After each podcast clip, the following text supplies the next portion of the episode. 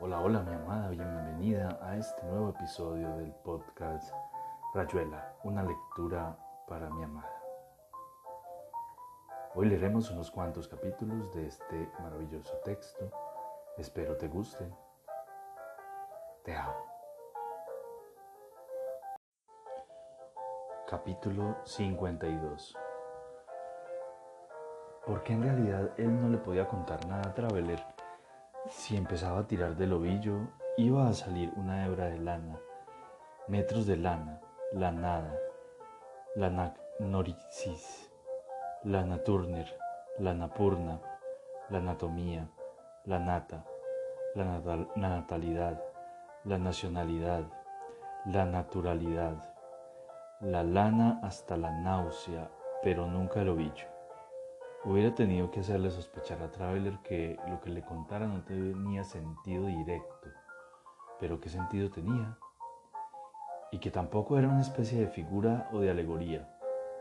La diferencia insalvable, un problema en niveles que nada tenían que ver con la inteligencia o la información.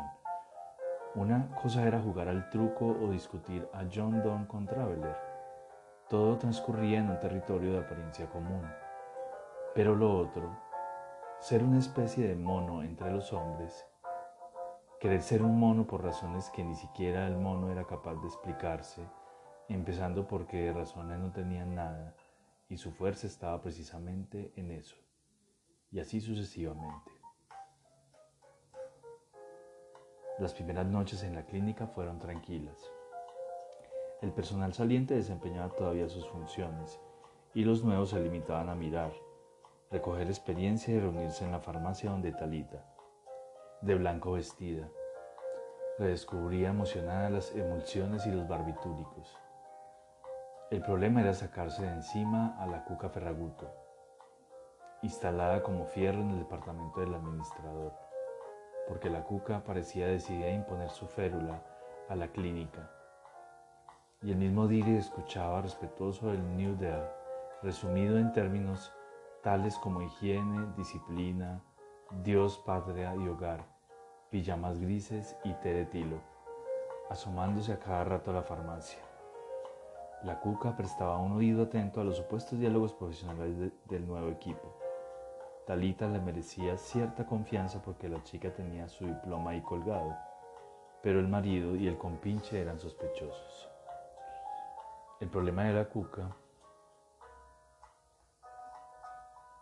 era que a pesar de todo, siempre le habían caído horriblemente simpáticos, lo que la obligaba a debatir cornelianamente el deber y los metejones platónicos, mientras Ferraguto organizaba la administración y se iba acostumbrando de a poco a sustituir tragasables por esquizofrénicos y fardos de pasto por ampollas de insulina. Los médicos, un número de tres, en número de tres acudían por la mañana y no molestaban gran cosa.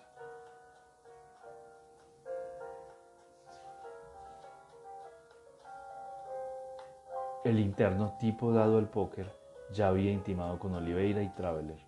En su consultorio del tercer piso se armaban potentes escaleras reales y pozos de entre 10 y 100 mangos pasaban de mano en mano que te la boglio diré. Los enfermos mejor, gracias. Capítulo 53 Y un jueves, Sass todos instalados a eso de las nueve de la noche. Por la tarde se ha oído el personal golpeando las puertas, risas irónicas de Ferraguto y la Cuca, firmes en no redondear las indemnizaciones.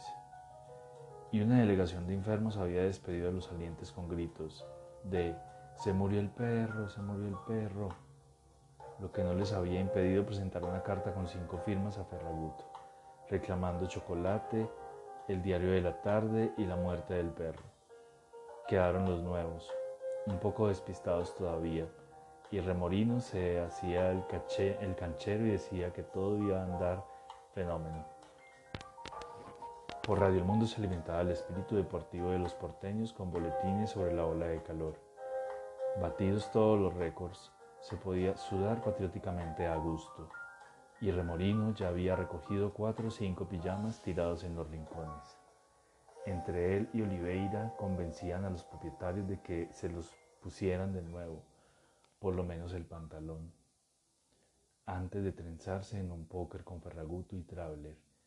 El doctor Ovejero había autorizado a Talita para que distribuyera limonada sin miedo, con excepción del 6, el 18 y la 31. A la 31 esta le había provocado un ataque de llanto y Talita le había dado doble ración de limonada. Ya era tiempo de, de proceder motu propio. Muera el perro. ¿Cómo se podía empezar a vivir esa vida así apaciblemente sin demasiado extrañamiento? Casi sin preparación previa, porque el manual de psiquiatría adquirido en lo de Tomás Pardo no era precisamente propedéutico para Talita y Traveler. Sin experiencia, sin verdaderas ganas, sin nada. El hombre era verdaderamente el animal que se acostumbra hasta a no estar acostumbrado. Por ejemplo, la morgue Traveler y Oliveira la ignoraban.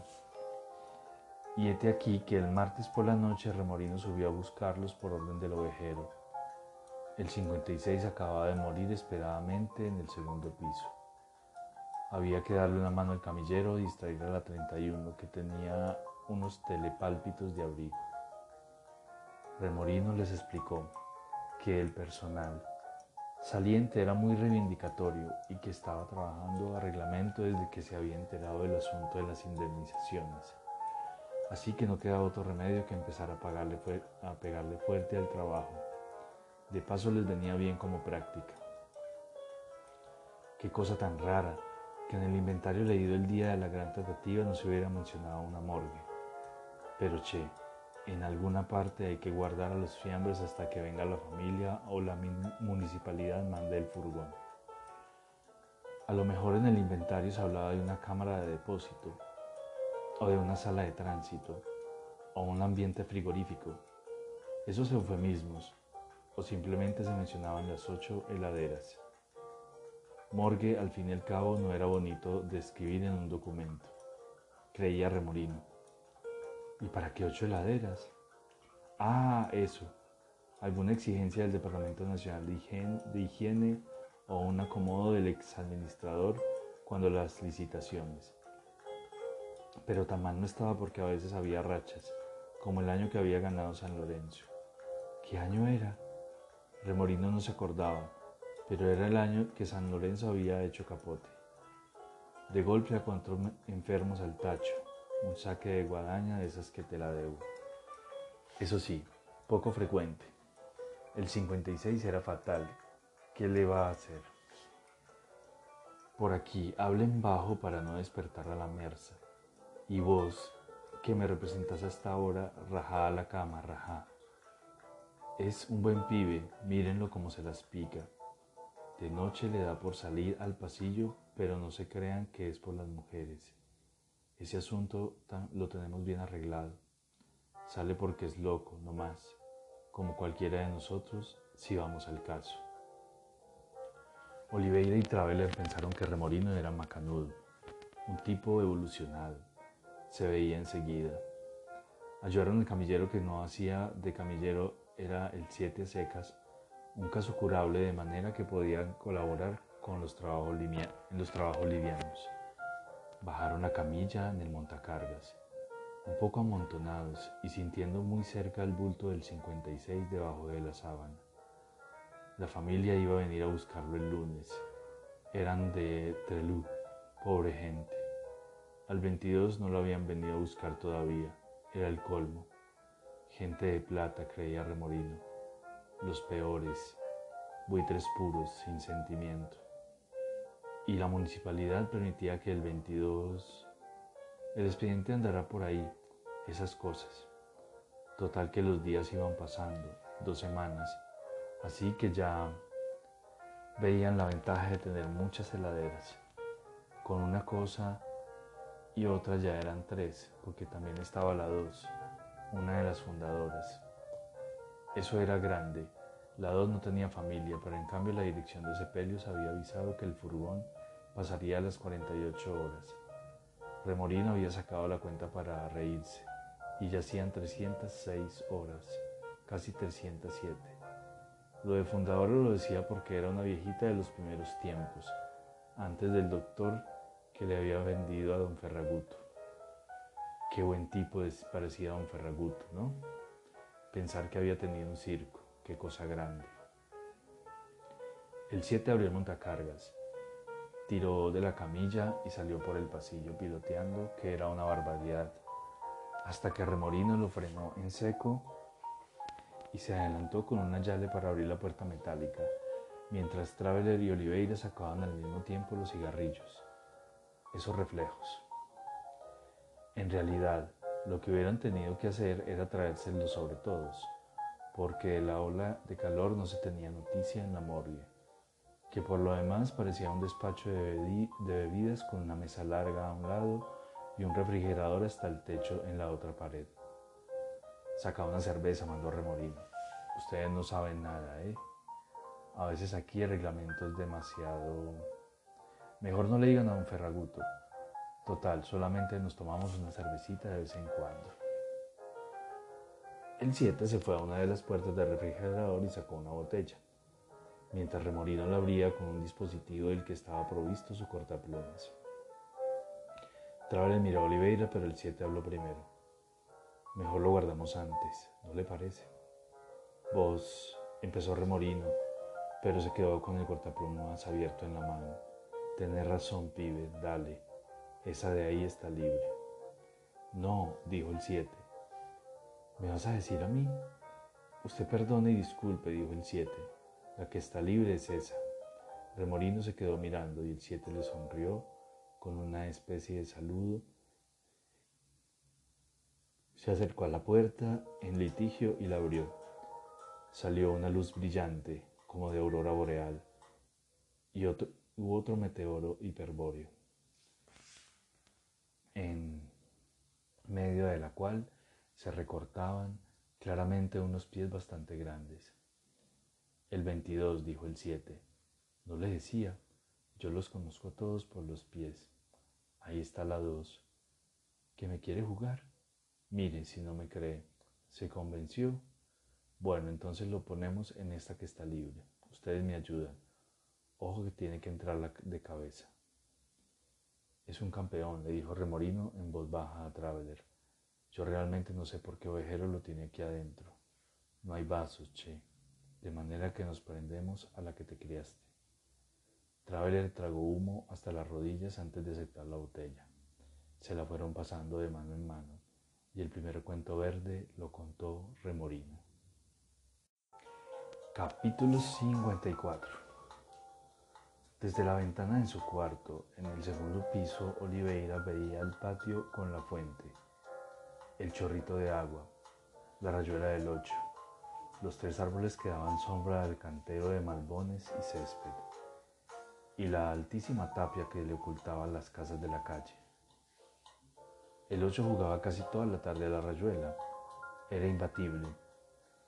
Del, el 4 y la 19 hubieran querido arrebatarle el cielo, pero era inútil. El pie del 8 era un arma de precisión, un tiro por cuadro. El tejo se situaba siempre en la posición más, favorable. Era extraordinario. Por la noche la rayuela tenía como una débil fosforescencia y a Oliveira le gustaba mirarla desde la ventana. En su cama, cediendo a los efectos de un centímetro cúbico de inmusal, el 8 se estaría durmiendo como las cigüeñas parado mentalmente en una sola pierna, impulsando el tejo con golpes secos e infalibles, a la conquista de un suelo que parecía desencantarlo, apenas ganado. Sos de un romanticismo inaguantable, se pensaba Oliveira, cebando mate. ¿Para cuándo el pijama rosa? Tenía siempre, tenía sobre la mesa una cartita de Gekrepten inconsolable, de modo que no te dejan salir más que los sábados. Pero esto no va a ser vida, querido. Yo no me resigno a estar sola tanto tiempo. Si vieras nuestra piecita, apoyando el mate en el antepecho de la ventana. Oliveira sacó una virome del bolsillo y contestó la carta. Primero, había teléfono, seguía el número. Segundo, estaban muy ocupados. pero la reorganización nos llevaría más de dos semanas y entonces podrían verse, por lo menos los miércoles, sábados y domingos.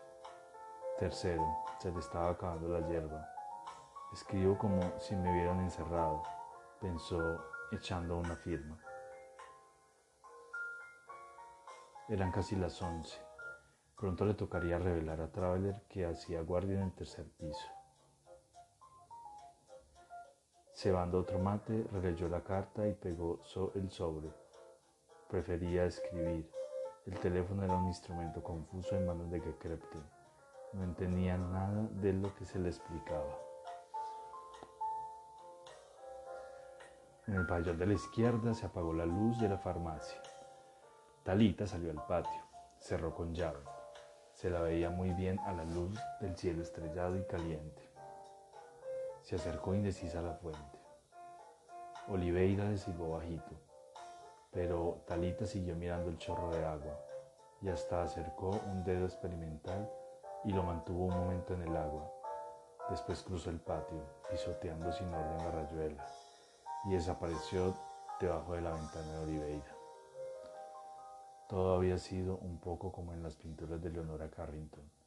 La noche con Talita y la rayuela, un entrecruzamiento de líneas ignorándose, un chorrito de agua en una fuente cuando la figura de Rosa salió de alguna parte y se acercó lentamente a la rayuela sin atreverse a pisarla, Oliveira comprendió que todo volvía al orden, que necesariamente la figura de Rosa elegiría una piedra plana de las muchas que el ocho amontonaba al borde del cantero, y que la maga, porque era la maga, doblaría la pierna izquierda con la punta del zapato proyectaría el tejo a la manera a la primera casilla de la rayuela.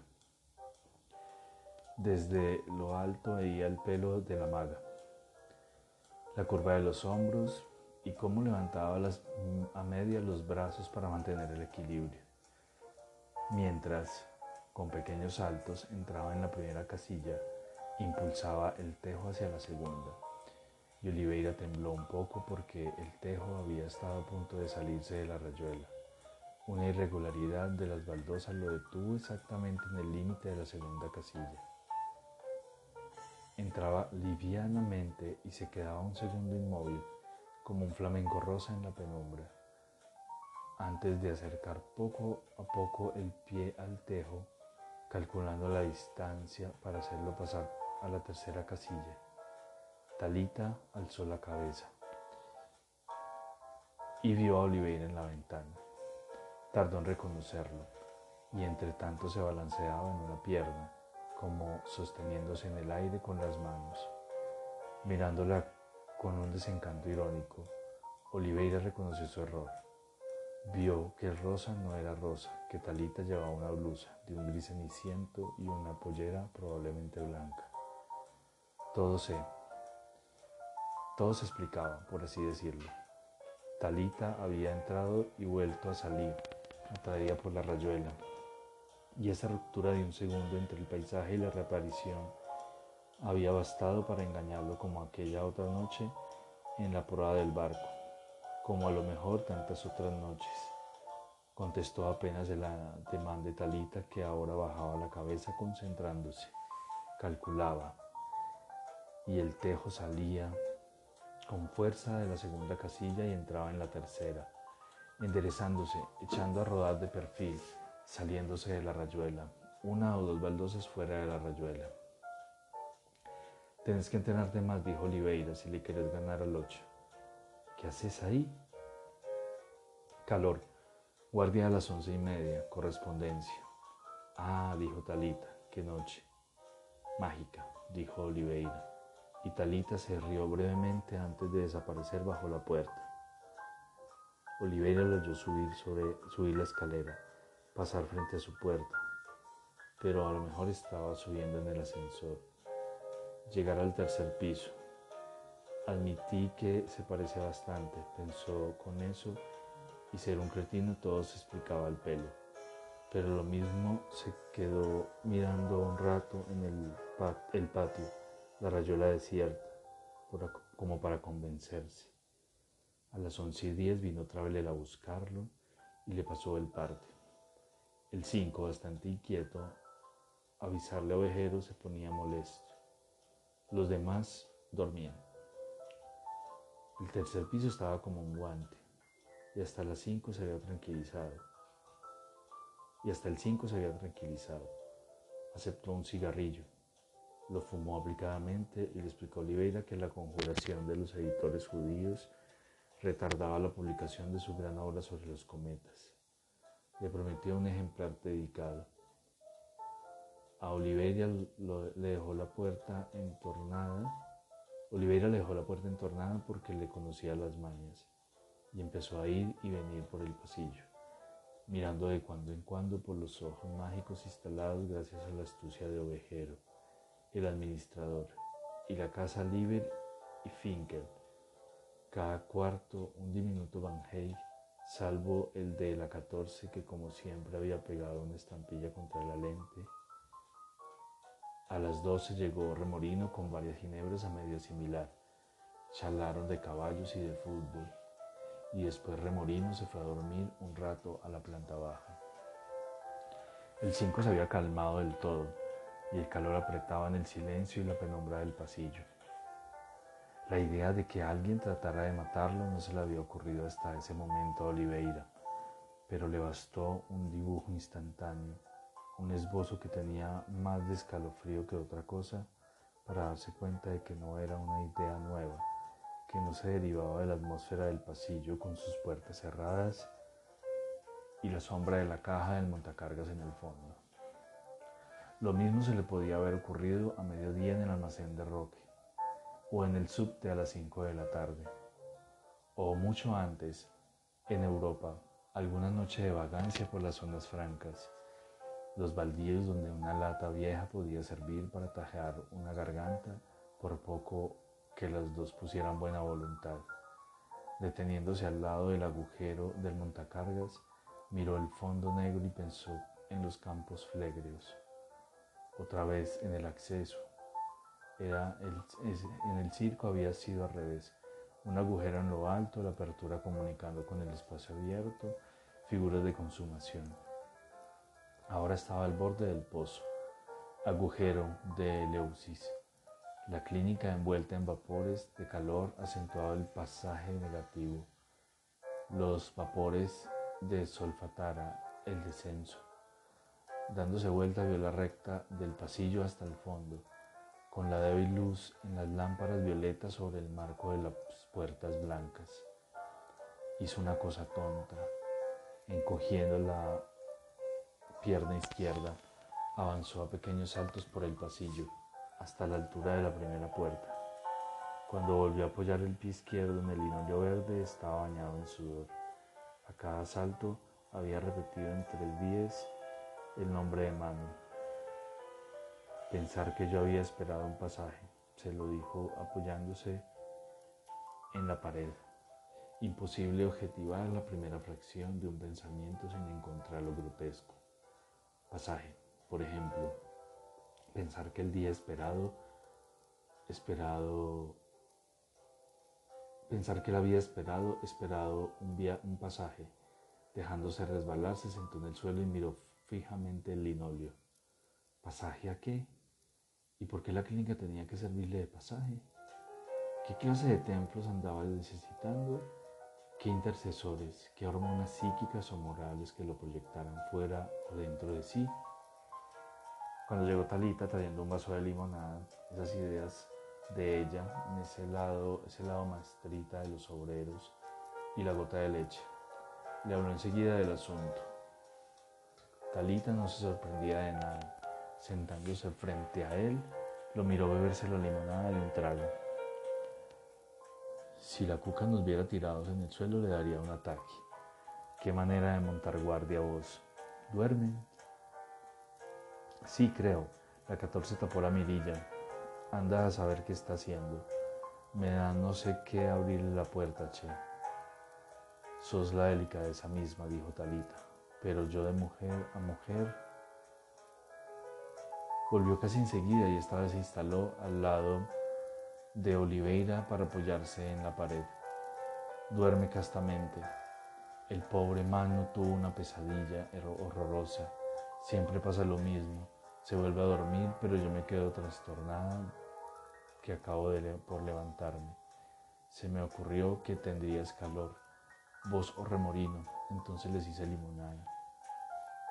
Qué verano, y con esas paredes allá afuera que cortan el aire, de manera que me parezco a esa otra mujer.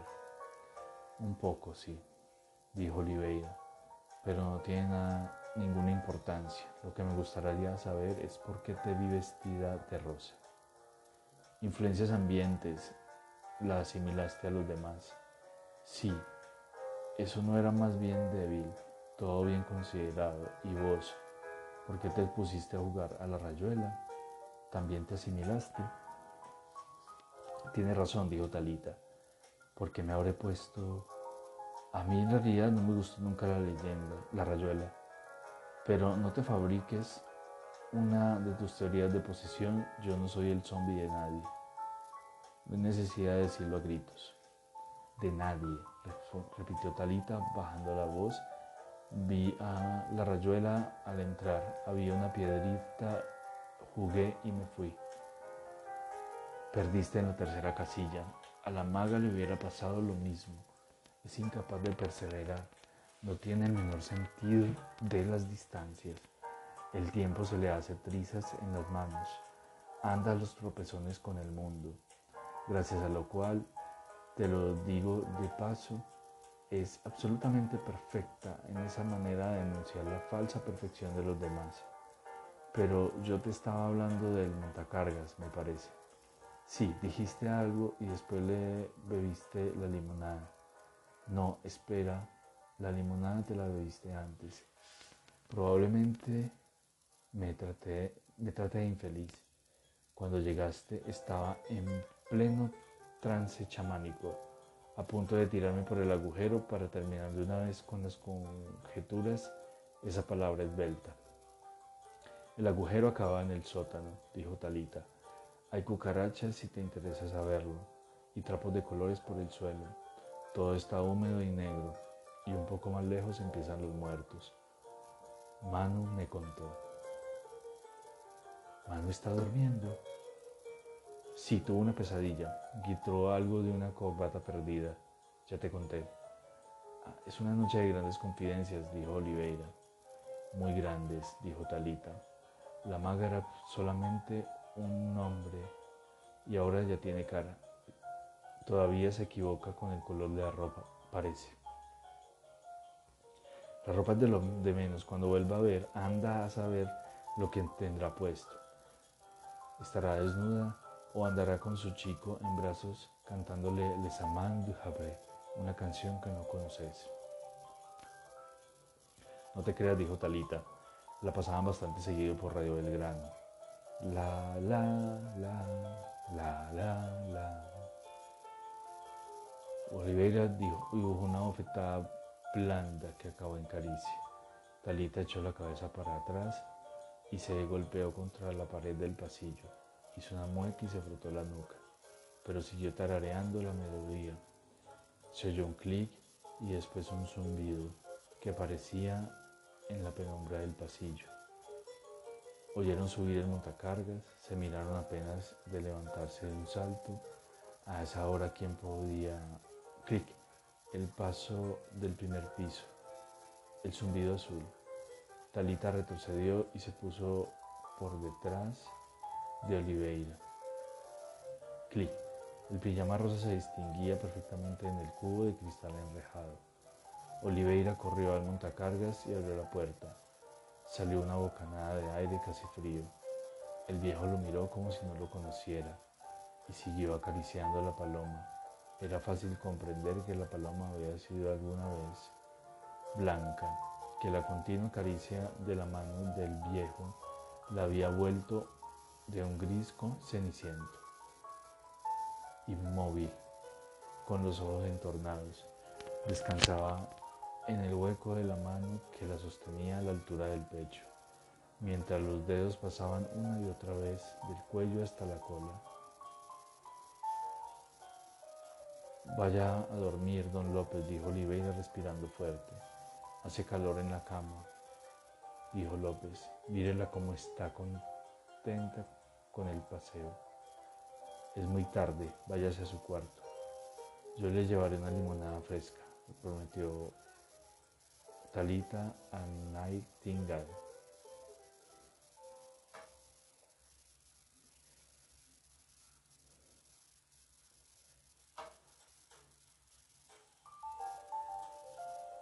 Manu está durmiendo. Sí, tuvo una pesadilla, gritó algo como de una corbata perdida. Ya te conté. Es una noche de grandes confidencias, dijo Oliveira, mirándola despacio.